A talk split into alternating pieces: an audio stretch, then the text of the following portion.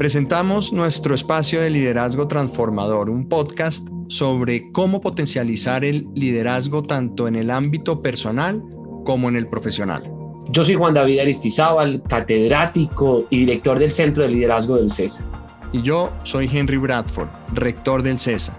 En este espacio hablaremos con personas extraordinarias que traerán sus experiencias, sus historias y las lecciones que han aprendido a lo largo de su vida. Bienvenido. Lo que sí te lleva al éxito es entender que hay muchas otras perspectivas y tener esa humildad y esa apertura de, reconocerlo y, y agradecer que te lo están diciendo demuestra madurez y también carácter.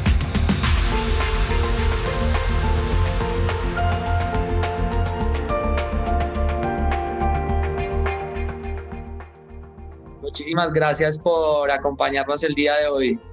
No, más bien gracias a ustedes por la invitación. Qué bueno verte. Te mando la primera saludes que te mando, te las mando desde Sudáfrica. Muchas gracias, Ángela. Imagínate que yo tuve eh, la oportunidad de estar en República Dominicana.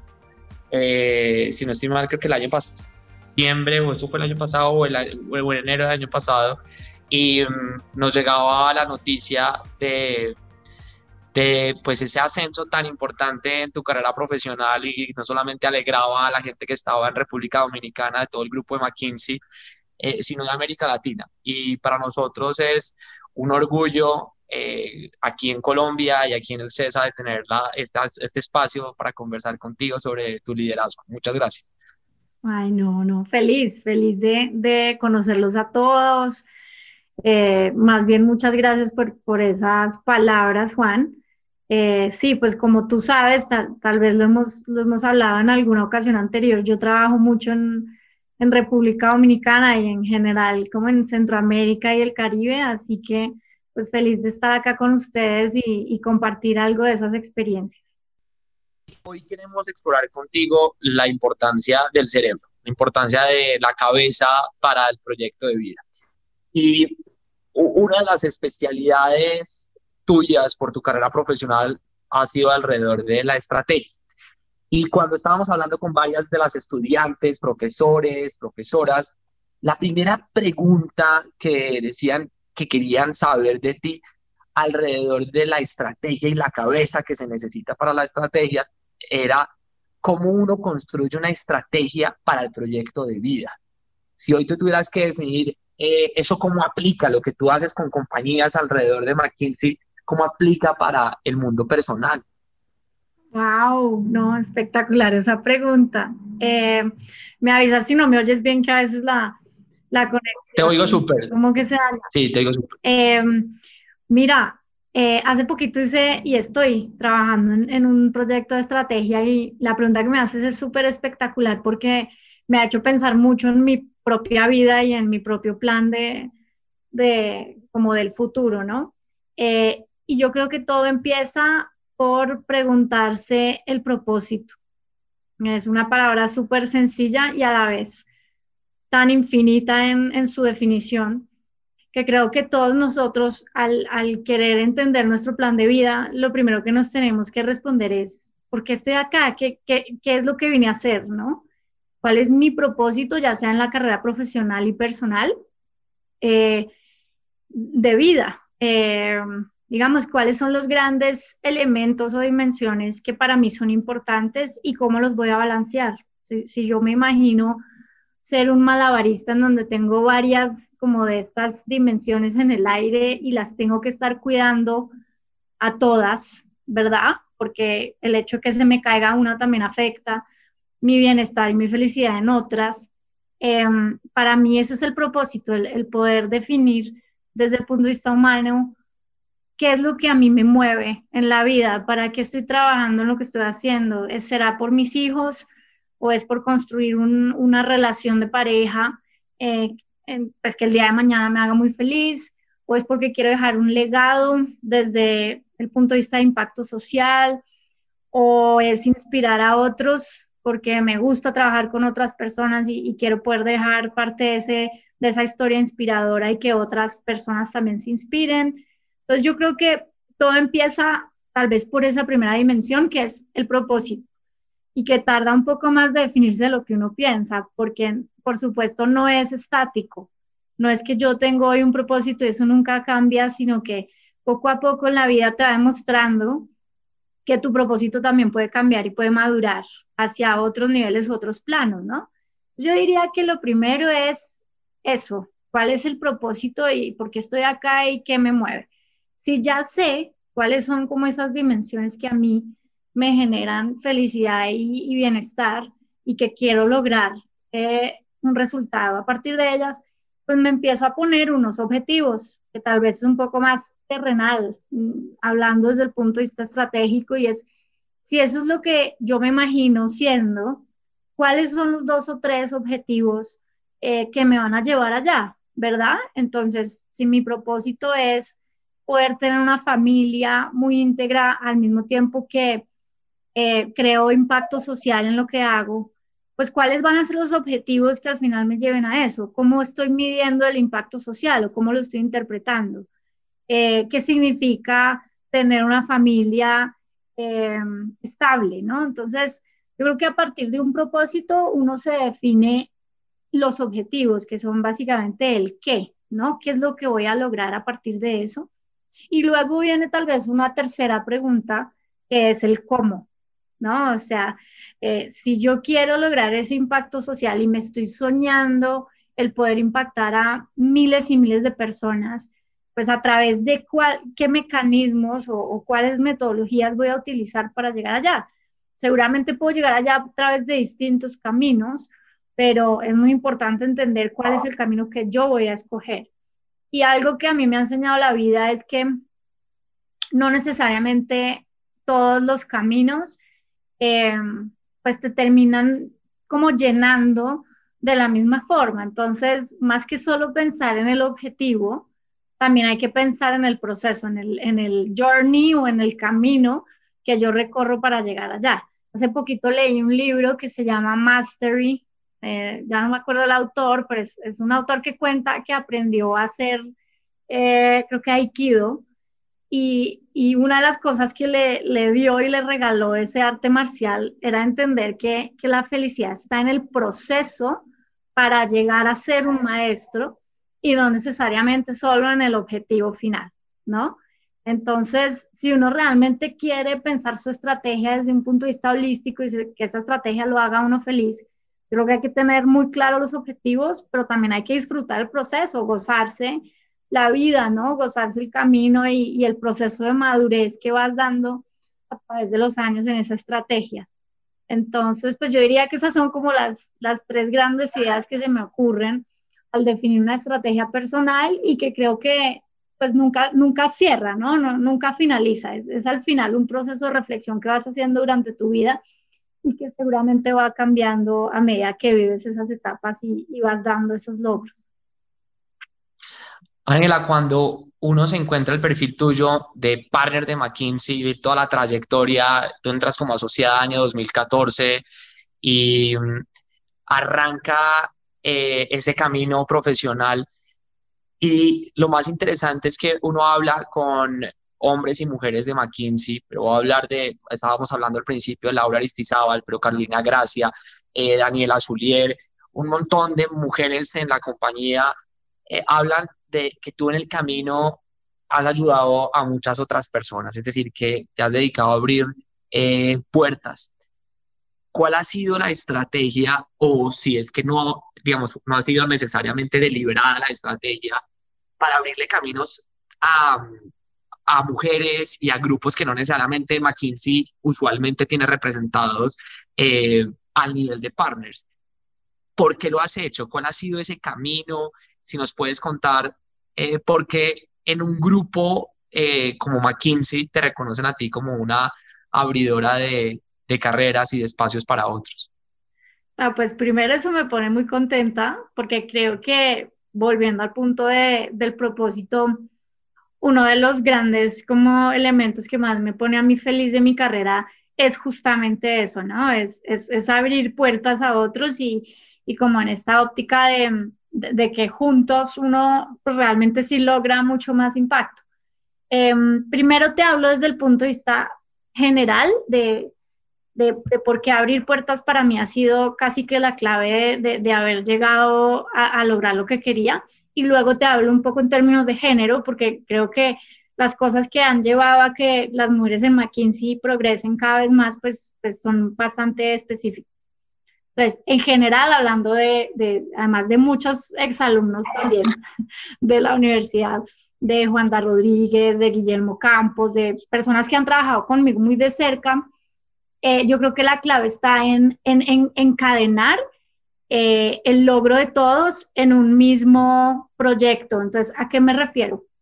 Cuando tú empiezas un proyecto, tú tienes personas que están eh, un poco más senior o un poco más arriba o más, adelante que tú en la carrera, pero también necesitas ayudarte de personas que están un poco más, digamos, que son más junior o que empezaron después de ti, para que toda la cadena, digamos, del equipo funcione muy bien. Entonces, yo recuerdo, y, esto se lo aconsejo mucho a, la gente que trabaja conmigo, es la primera vez que a mí me abrieron una puerta para ser eh, gerente de proyecto, cuando yo era consultora, eh, me la abrieron porque la persona que estaba arriba mío, que era un gerente de proyecto bastante senior, él también quería ya pasar al siguiente paso, que era ser un socio eh, asociado, ¿no? Entonces, e, en ese momento todo empieza como a calzar, porque la persona arriba tuyo, que es un gerente bastante senior, también está queriendo dar ese paso, pero necesita que alguien le ayude a dar el paso de gerente para, para no dejar, eh, digamos que, eh, descuidado el equipo y así sucesivamente. Entonces, una cosa que yo hago muchísimo con mis equipos es que encadeno a la gente sabiendo la oportunidad a la, que quieren aspirar. Entonces, por ejemplo, si, si, sé que hay un asociado que está buscando ser gerente, eh, lo pongo en un equipo junto con un gerente que sé que está buscando eh, pasar al siguiente nivel y así sucede hasta que uno es socio.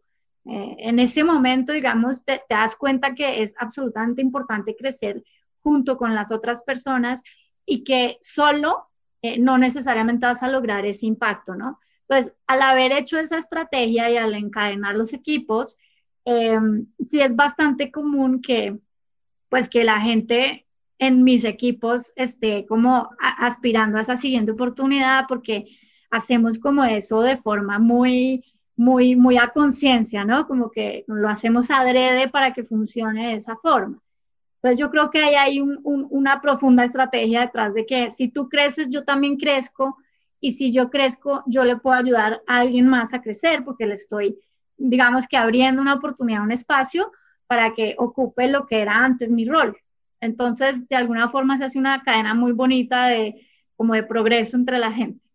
Yo creo que en términos de mujeres y, el tema de género que me preguntabas, pues la ecuación es un poquito más compleja porque no es solamente pues, como dar el crecimiento en la firma, sino que las mujeres tienen un sinnúmero de, de razones por las cuales pues, requieren balancear distinto su vida. Entonces puede ser que tú en este momento estés teniendo un hijo y para regresar necesitas algo de flexibilidad.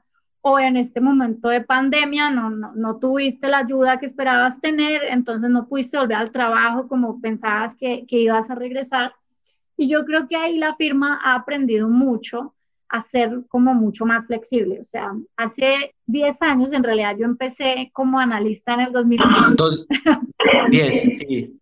Volví, me fui a volví.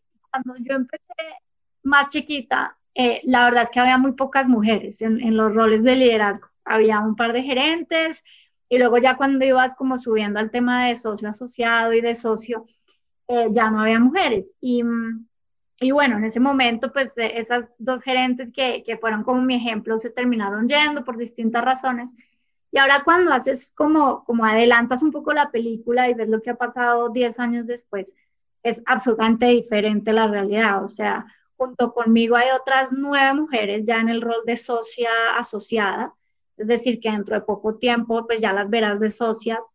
Eh, casi que incluso más que hombres, ¿no? Ahora, ahora tenemos la ecuación diferente y, y bueno, sucedió porque la firma primero aprendió a que uno debe ser muy flexible, o sea, una sola política no le aplica a todas las mujeres, no porque tú digas que, que tienes seis meses de licencia de maternidad, em, significa que, vas a poder resolver la, particularidad de cada mujer. Entonces, para que las mujeres crezcan en, este tipo de carreras y en esta industria, eh, se debe hacer un esfuerzo muy grande de comprensión de cuál es tu historia, qué es lo que tú necesitas. De pronto a esa mujer no le sirve seis meses de, de maternidad y licencia, sino le sirve poder trabajar al 60% por dos o tres años. Y si eso es la, digamos, esa es la forma en que, en que a esa mujer eh, le, le funciona su carrera y le inspira, pues deberíamos tener la flexibilidad para lograrlo, ¿no? Entonces yo creo que la firma se volvió mucho más inteligente en, en que cada historia es distinta y en tener paciencia. Al final, mucho de esto es cuestión de tiempo, ¿no? No, no porque tú establezcas eh, una política durante un año significa que, ya todo está resuelto. Eh, pues muchas mujeres han ido, han regresado y creo que eso eh, al final ha hecho que la firma sea mucho más consciente de, los tiempos que se requiere para que pues la mujer pueda lograr como todos sus objetivos, ¿no? Entonces, en, en fin, yo creo que hay, hay muchos factores, pero diría que esos son los principales. En la parte de la, de, la carrera de, de, ustedes en consultoría hay muchísima retroalimentación constante de evaluar, autoevaluarse, eh, y parte de las, todas las discusiones en educación hoy en día están alrededor de la mentalidad de crecimiento, del growth mindset, y cómo nos exponemos a recibir retroalimentación, retroalimentación que nos permita hacerlo mejor. Eh, ¿Cómo enamorarse de la retroalimentación desde los 20 años? Y, y, hablemosle acá a, los jóvenes y a las jóvenes que están oyéndonos y es, eh, aparte de la crítica que hacen muchos empleadores, es, oiga, la primera retroalimentación es como si fuera una depresión al otro día, eh, cuando la vida en general es a punta de growth mindset y retroalimentación.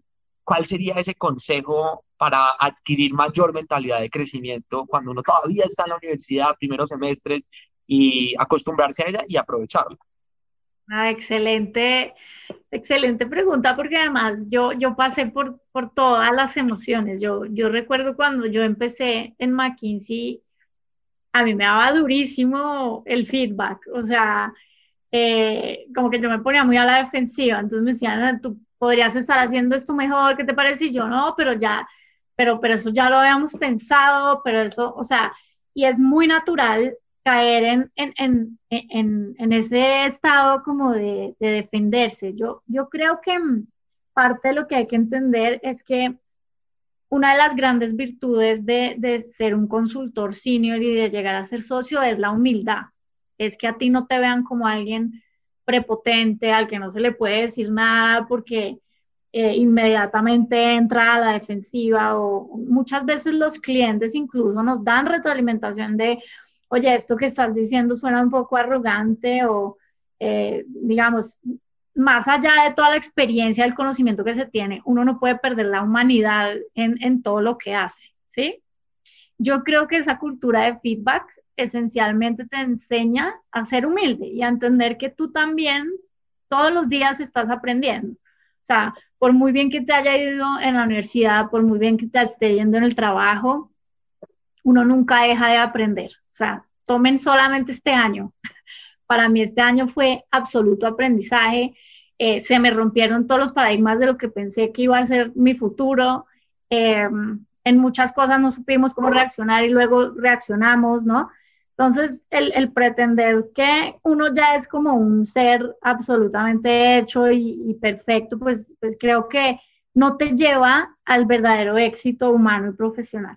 Lo que sí te lleva al éxito es entender que hay muchas otras perspectivas, que lo que tú dijiste de pronto alguno no lo interpretó de la forma que tú habías querido y tener esa humildad y esa apertura de, reconocerlo y, agradecer que te lo están diciendo demuestra madurez y también carácter, ¿no? Porque eres capaz de, reconocer tus errores y de, y de salir adelante, ¿no? Entonces, yo pasé por muchas de esas etapas en donde incluso se me daba la retroalimentación de que no aceptaba bien la retroalimentación y eso me hizo dar cuenta de, que tal vez yo me lo estaba tomando de la forma que no era. Cuando hay una cultura de feedback, no, no es personal, no, no es que te estén atacando a ti particularmente, ni, ni es el verbo atacar, es simplemente ayudarte a ti a crecer, a ser mucho más maduro profesionalmente y a darte cuenta que durante toda tu carrera profesional te vas a encontrar con personas eh, muy diferentes a ti, que la perspectiva o la opinión de ellos puede ser radicalmente distinta y que si tú realmente quieres servir desde, desde la óptica de un liderazgo servicial y ser capaz de entender al otro, tienes que tener esa, esa humildad y esa empatía, ¿no? Entonces, cuando entendí eso, hice un poco el clic y me di cuenta que, pues, que toda retroalimentación eh, es muy valiosa para uno.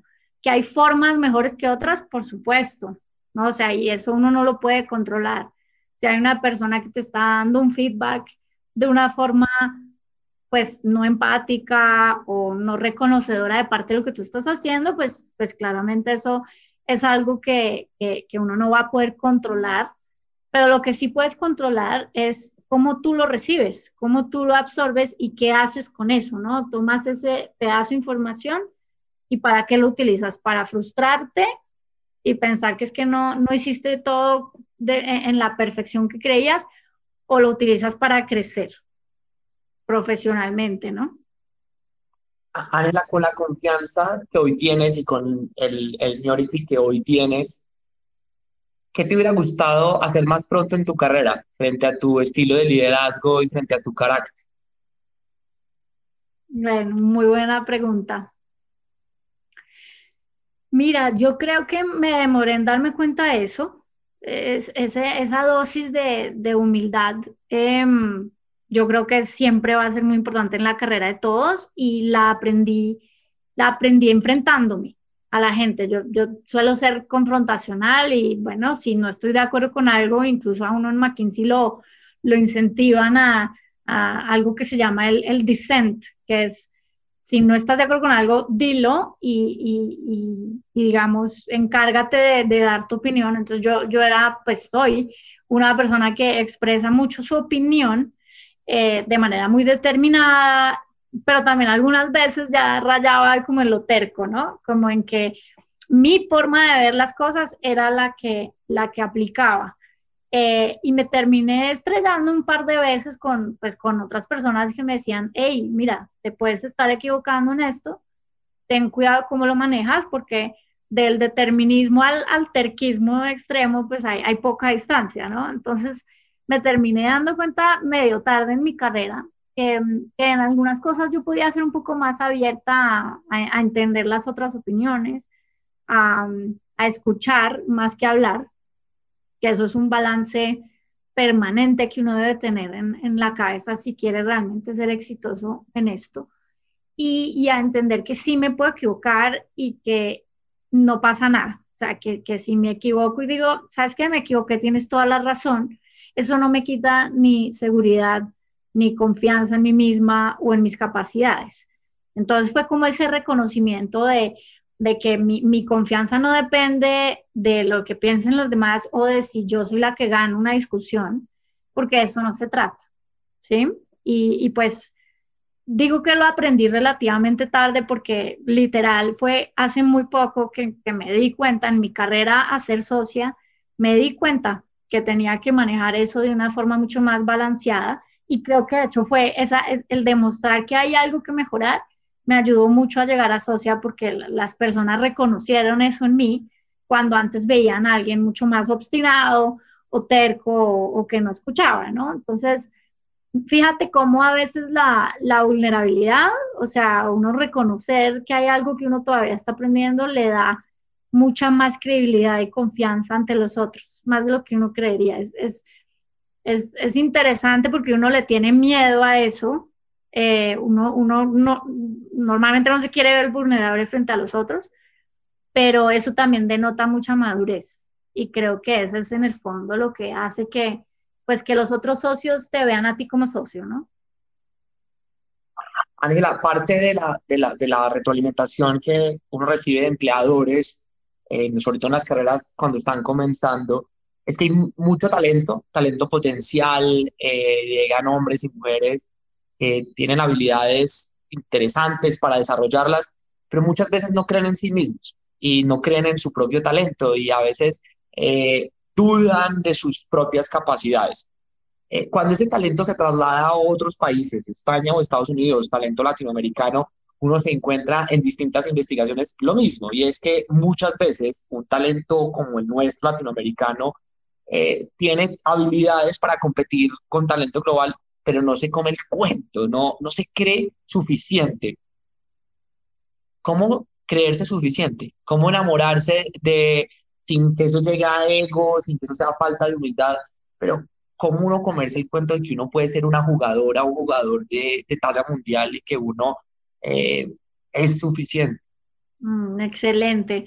Pues mira, yo creo que va mucho como a ese componente de salud mental alrededor de todo lo que uno hace. ¿Por qué, ¿Por qué hablo de salud mental? Porque mm, para yo ser exitosa en lo que he hecho hasta ahora y en esta carrera, he pasado por, por muchas emociones. O sea, hay un momento donde uno se siente súper inseguro eh, o se siente frustrado y lo que me ha ayudado en esos momentos es em, desarrollar mi salud mental, es hablar con un psicólogo o hablar con un coach o compartir la, emoción que estoy teniendo en este momento y cómo poderla sobrellevar. Y algo que me enseñó la vida en, en ese proceso es tener una mentalidad de abundancia frente a lo que hago versus de carencia, ¿no? ¿A qué me refiero? Yo creo que uno se puede despertar todos los días diciendo, pucha, no tengo suficiente preparación para esta reunión, qué tal que me corchen, qué tal que este socio diga que yo no soy capaz de tal cosa, qué tal que me pregunten algo que yo no sepa y seguramente pues eh, algo de probabilidad existe que eso suceda, pero eso es muy distinto a levantarte con esta mentalidad de vengar. Estoy preparada, sé que las cosas van a salir bien, he hecho todo lo que está en mis manos para que esto salga correctamente, no controlo todas las variables, pero tengo toda la energía puesta en que esto salga lo mejor que, puede salir. Y según el resultado, voy a actuar con la mayor madurez posible y voy a salir adelante. Entonces, el meterse y el mentalizarse que voy a salir adelante y que estoy haciendo las cosas bien y que yo soy capaz de hacerlo, es como un músculo. O sea, así como el ciclista, así como Nairo Quintana, cuando está corriendo sus carreras, les aseguro también se mentaliza en que no me voy a caer, todo va a estar bien, voy a ser capaz de correr, pues uno también lo tiene que hacer, o sea, hay, toda una lógica mental y un entrenamiento emocional detrás de, de tu estar bien frente a una interacción profesional. Entonces, un poco lo que yo les recomendaría es entrenen mentalmente lo que ustedes mismos quieren atraer, ¿sí? Si lo que ustedes quieren atraer es que la reunión esté salga bien, que, haya, digamos, un éxito alrededor de lo que hacen, entrénense para tener esa mentalidad versus estar constantemente preocupados de qué tal que la cosa salga mal, ¿no? Bueno, si la cosa salió mal, salió mal y hay que arreglarlo, ¿no? Pero, pero no gano mucho anticipándome y preocupándome excesivamente eh, en vez de tener una mentalidad un poco más balanceada y más, más, digamos que orientada al cambio positivo. Pues yo diría... has dicho en esta, en esta conversación varias veces balance, mm. balance, balance por allá, balance en la estrategia, balance en el momento de equilibrar las oportunidades de la vida, en los procesos. Y alguien que esté oyéndonos dice, cómo Ángel ha logrado tener esa motivación intrínseca de superarse, la motivación extrínseca de llegar a ser eh, asociada, después seguir siendo, a llegar a partner, eh, tener una familia. ¿Cómo has logrado balancear todas esas eh, jugadas para tener una vida que desde afuera y quienes te hemos seguido la carrera vemos una mujer feliz? bueno, qué bueno que digas eso. wow, eh, todas las preguntas que me estás haciendo son muy profundas, pero, pero bueno, yo creo que no es, em, no es coincidencia que, que me oigas tanto hablar de balance, porque es algo que permanentemente he trabajado durante mi vida, ¿no? Entonces, a tu pregunta de, de cómo, cómo he hecho para manejar tantas cosas a la vez, yo te diría que hay un momento para todo. O sea, aparte de tener como una claridad y una salud mental de, de qué es lo que quieres lograr y, que ante todo estás tú como persona, o sea, nada de lo que hagas puede sobre llevarse ni a tu salud mental ni a tu salud física. Al final es tu vida.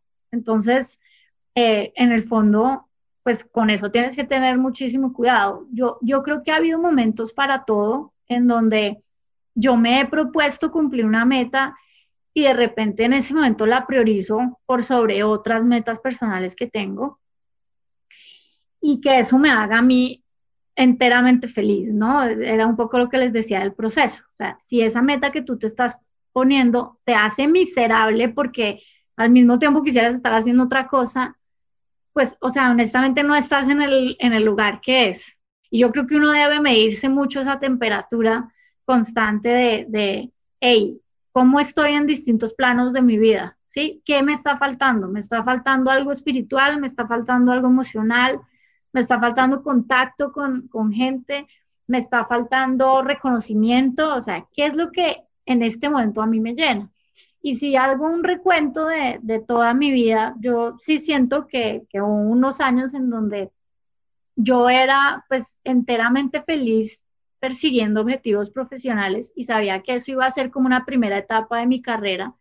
Y, y pues no, sin, sin, sin decir que no fuese retador, porque pues todos sabemos que, que en la consultoría eso es un trabajo intenso, como puede ser eh, emprender o como puede ser eh, crear algo desde cero, un proyecto, ¿no? Entonces, eh, fue muy intenso, pero ya luego entré a una etapa de la vida en donde eh, quise enfocar también un poco más en mi familia y en dar como ese siguiente paso, ¿no?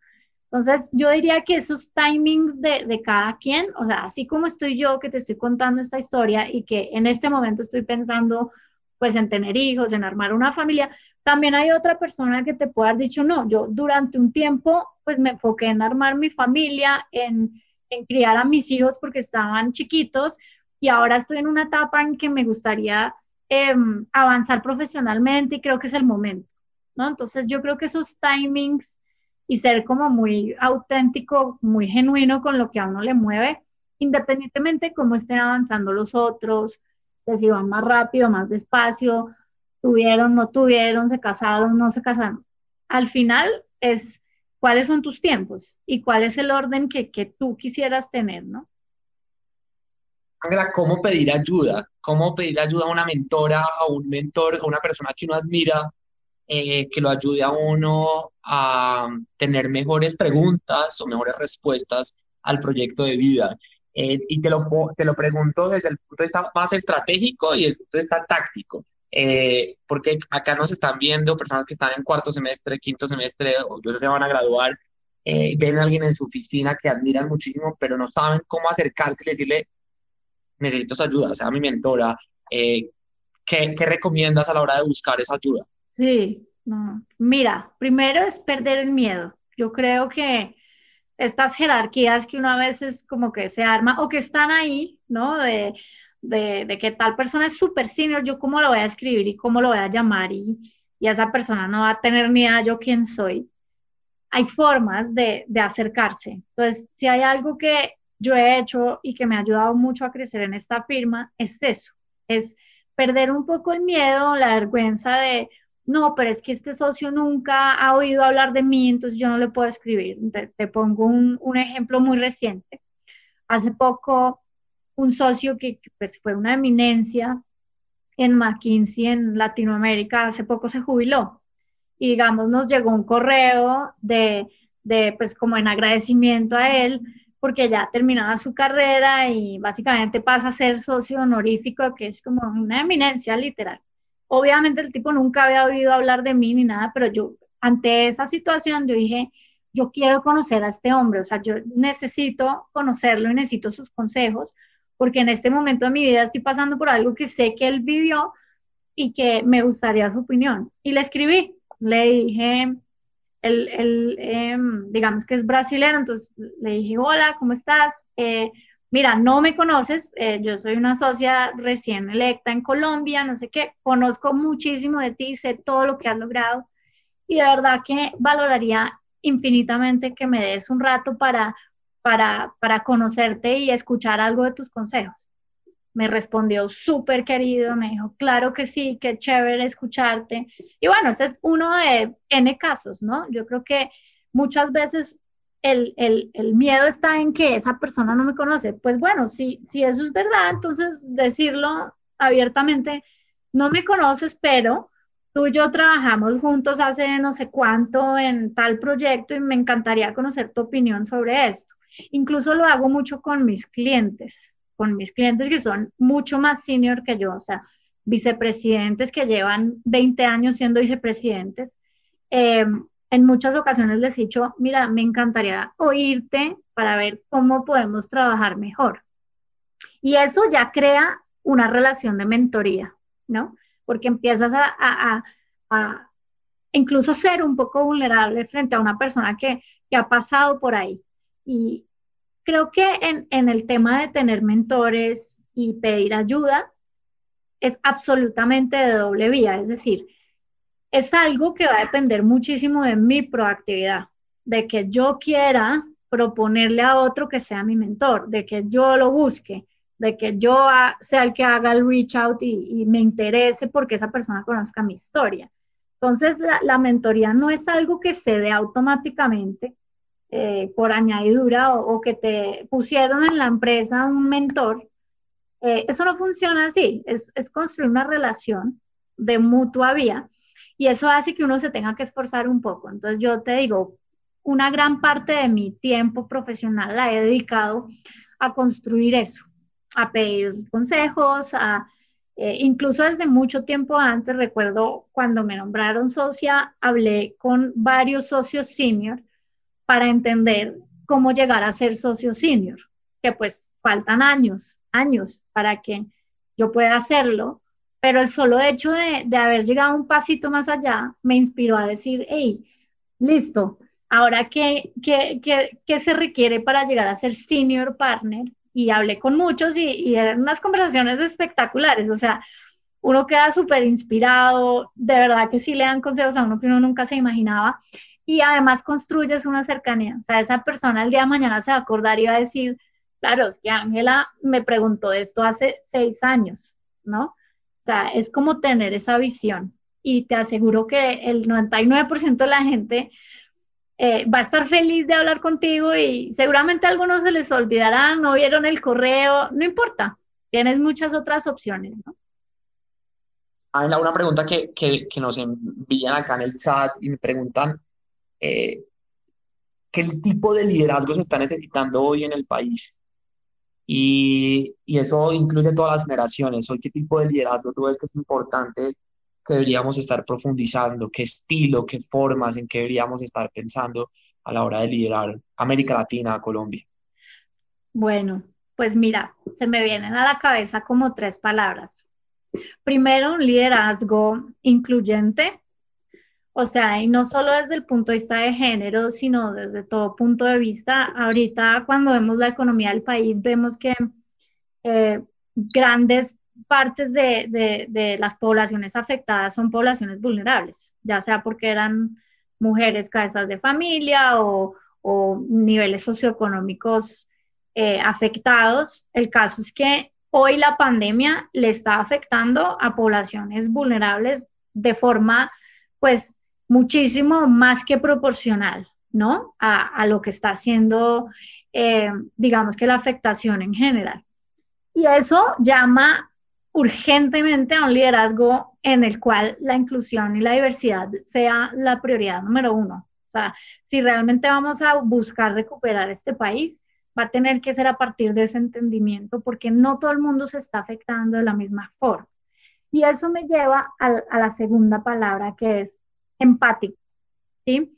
Eh, no todos estamos viviendo la pandemia eh, al mismo nivel de, criticidad Creo que si miras lo que le ha pasado a las pymes, lo que le ha pasado a distintos sectores de la economía, así como hay unos que ya se están reactivando, hay unos que se van a demorar 18 meses más en reactivarse. Entonces, creo que hay que tener esa, esa empatía y esa conciencia del otro para uno poder establecer medidas que realmente sí eh, reflejen los intereses de los demás y no solo lo de uno. Entonces, como que esa definición de empatía es ponerse en los pies de los demás, creo que va a ser absolutamente clave.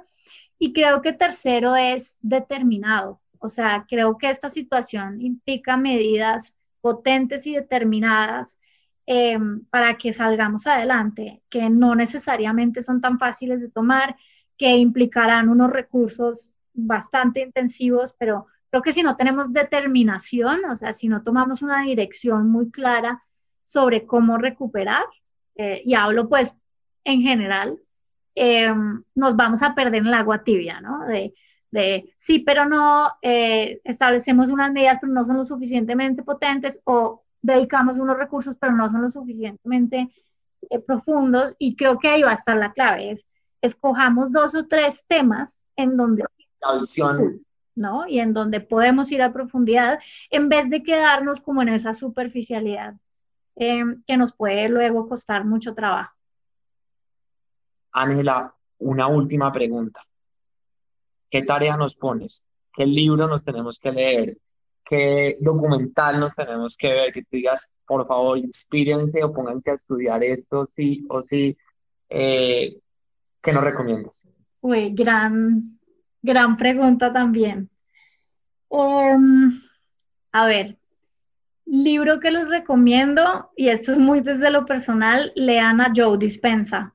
Joe Dispensa es un autor estadounidense que trabaja mucho en la parte, digamos, neuronal o neurogenética del ser humano.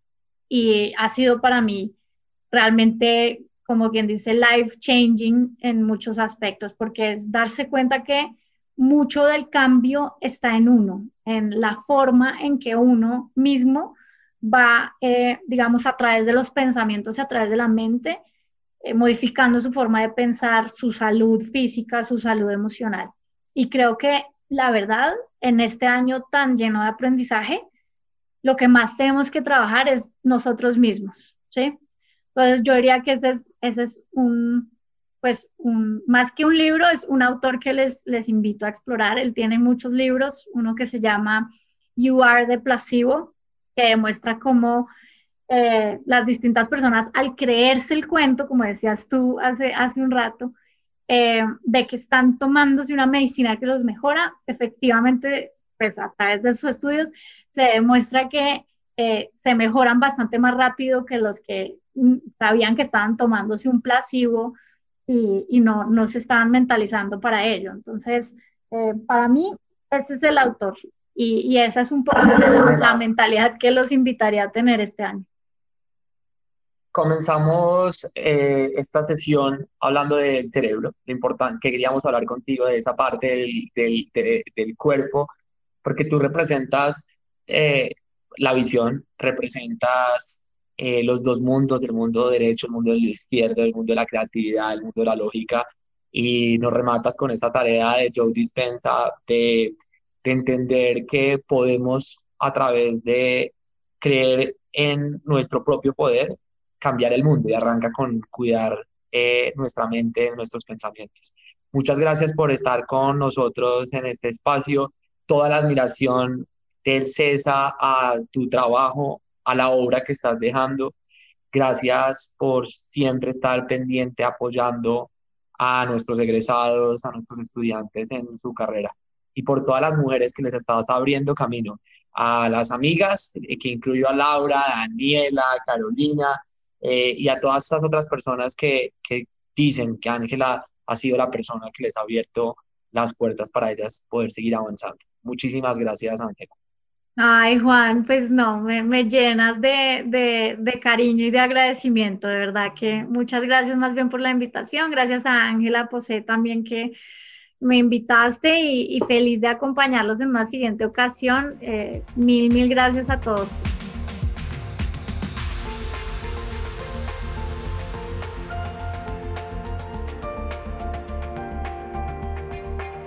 Algo que me parece extraordinario de la conversación con Ángela es cómo el cerebro tiene que estar constantemente siendo un órgano vital para tomar decisiones. El cerebro tiene que guiar nuestro propósito, que es a su vez lo que guía todo lo demás. El cerebro tiene que ganarle a la pena o a la vergüenza a la hora de expresar nuestra opinión o pedir ayuda. Para sentirnos bien con nosotros mismos y con nuestro propósito dentro de una organización o en la vida en general, hay que pensar bien nuestras metas y cómo entrenarnos mentalmente para llegar a ellas.